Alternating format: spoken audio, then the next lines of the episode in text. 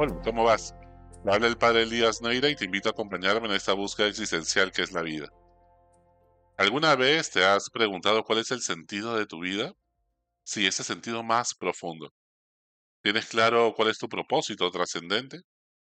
¿Para qué Dios te ha llamado a la existencia? ¿Tu trabajo, a lo que más dedicas tu tiempo, está alineado a tu misión en la vida? ¿Cuál es el legado que quisieras dejar en el mundo el día que partas de él? Una investigación de Rush University en Chicago nos dice que las personas que persiguen un propósito en la vida son 2.5 veces más libres de demencia y 52% más probable no sufran un ataque cardíaco. Sí, afecta nuestra salud corporal incluso. La consultora internacional McKinsey nos cuenta que las personas que cuentan con un propósito trascendente en la vida tienen cinco veces más sentido de bienestar general y la Asociación de Psicología Científica ha llegado a la conclusión de que quienes cuentan con un sentido en la vida es un 15% menos probable que se mueran en la próxima semana y en la próxima década también. Y es que el ser humano está hecho para buscar un sentido en la vida y se enferma espiritual, psíquica y corporalmente cuando esto no sucede, como afirma Víctor Frank en su famoso libro El hombre en busca de sentido en el Evangelio de hoy, Jesús llama a sus primeros discípulos, los invita a convivir con él. A Simón le cambia el nombre y le llama Pedro, Cefas o piedra, pues sobre esa piedra edificará su iglesia. Su vocación significa su llamado. ¿Cómo te llamas tú? ¿Cuál es tu nombre? Determina tu misión en la vida. ¿Sabes qué significa tu nombre? ¿Sientes que tienes que ver pues tu nombre con la historia y tu vocación en la vida? Si pudieras elegir un nombre, ¿cómo te llamarías? Si Dios te cambiara de nombre, ¿qué nombre te pondría? ¿Cuál es tu misión en esta vida? El llamado es tu forma de ser y está íntimamente ligada a la misión que Dios te ha encomendado en este mundo. Es algo que vamos descubriendo poco a poco a lo largo de la vida, en la medida que conectamos los puntos de nuestra historia personal. Alcanzar la felicidad no consiste tanto en no sufrir, sino en descubrir tu misión en la vida, que te apasione realizarla y ponerte al servicio de los demás, buscando amar y ser amados, buscando el bien común. Esta misión existencial está compuesta por distintos propósitos trascendentes que vamos realizando en el transcurso de la vida y que pueden ir cambiando. Hay muchos mitos que nos confunden al buscar el sentido de la vida nos han metido el cuento de que si sigues tu propósito es muy idealista, pero te vas a morir de hambre. Que hay profesiones solo para mujeres o solo para hombres. Que recién uno busca satisfacer sus necesidades superiores, como la búsqueda de la felicidad o el sentido de la vida, cuando has satisfecho tus necesidades básicas de alimentación y seguridad, como afirmaba el psicólogo Maslow en Estados Unidos. Esto ya ha sido rebatido hace mucho tiempo en la comunidad científica. La gente con desnutrición crónica también se pregunta por el sentido de su vida y su felicidad. Que solo los privilegiados estudian en la universidad se pregunten por su propósito no es cierto. Y tantos otros mitos que nos hemos comido sin mayor cuestionamiento. Para ayudarte a descubrir tu vocación, te propongo cinco preguntas que te puedes hacer esta semana. La primera es cuál es tu vocación. ¿Quién te siente llamado a ser? Esto lo descubrimos en nuestra historia personal, no en un test que uno llena de psicología o de una revista o en línea. ¿Cómo era nuestra familia?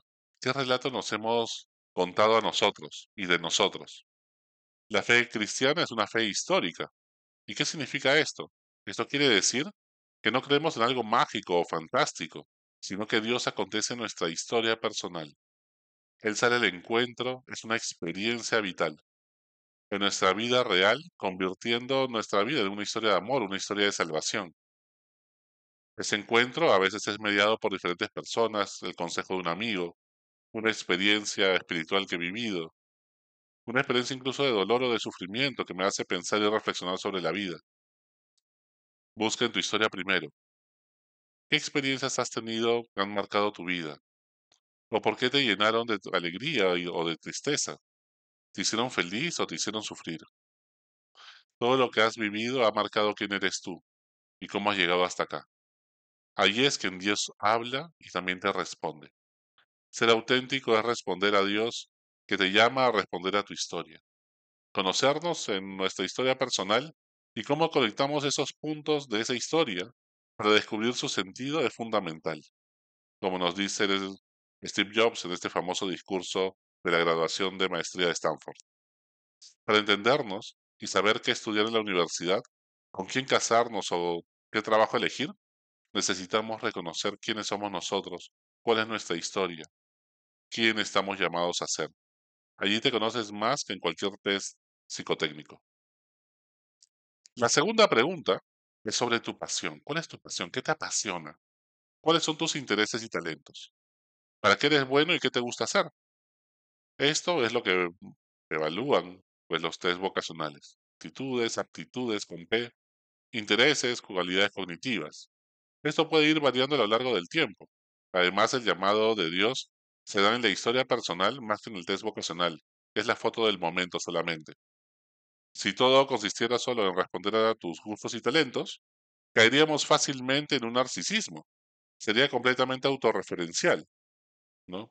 Yo soy feliz porque desarrollo mis talentos, mis cualidades, no importa lo que la gente alrededor necesite. Fíjate cómo Moisés, por ejemplo, era tartamudo y Dios le pide que vaya a hablar en su nombre al faraón.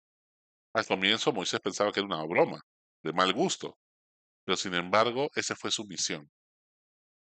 Jonás al inicio no quiere ir a profetizar a Nínive y huye de su misión y al final, comido por la ballena, pues termina realizando esta misión en Nínive. Al comienzo yo no quería en un inicio ser sacerdote y mucho menos dedicarme a la educación. Y aquí me tienen. Dios me fue convenciendo y poco a poco me fue gustando.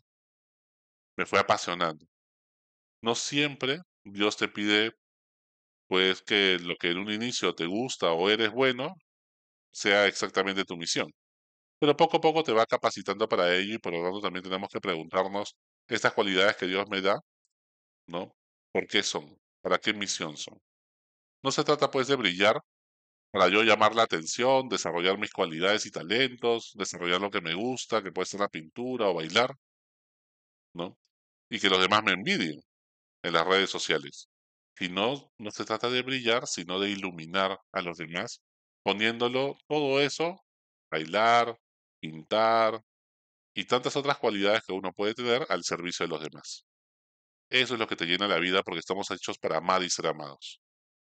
En tercer lugar, la tercera pregunta es sobre tu propósito. ¿Cuál es tu propósito?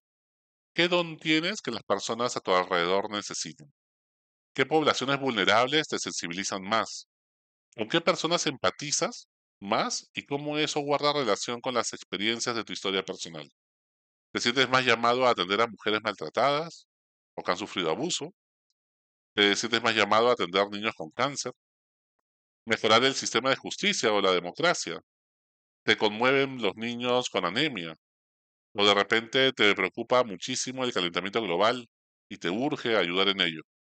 ¿Te sientes llamado a ayudar en las zonas rurales del país o de lo tuyo es las zonas urbanas marginales y ayudar a la gente a emprender negocios o pymes? O quizás con las familias y los ancianos, pues es lo tuyo. Lo importante es ver qué población, qué personas se sensibilizan más a partir de lo que tú has vivido, de las experiencias que han vivido las personas que tú amabas. Y eso marca tu historia y tu vida. La cuarta pregunta es sobre tu visión, con V. ¿Qué mundo quieres construir? ¿Qué mundo sueñas y quieres ayudar a construir ello? ¿Qué necesita el mundo con urgencia? ¿Qué problemática de los objetivos de desarrollo sostenible te sensibiliza más?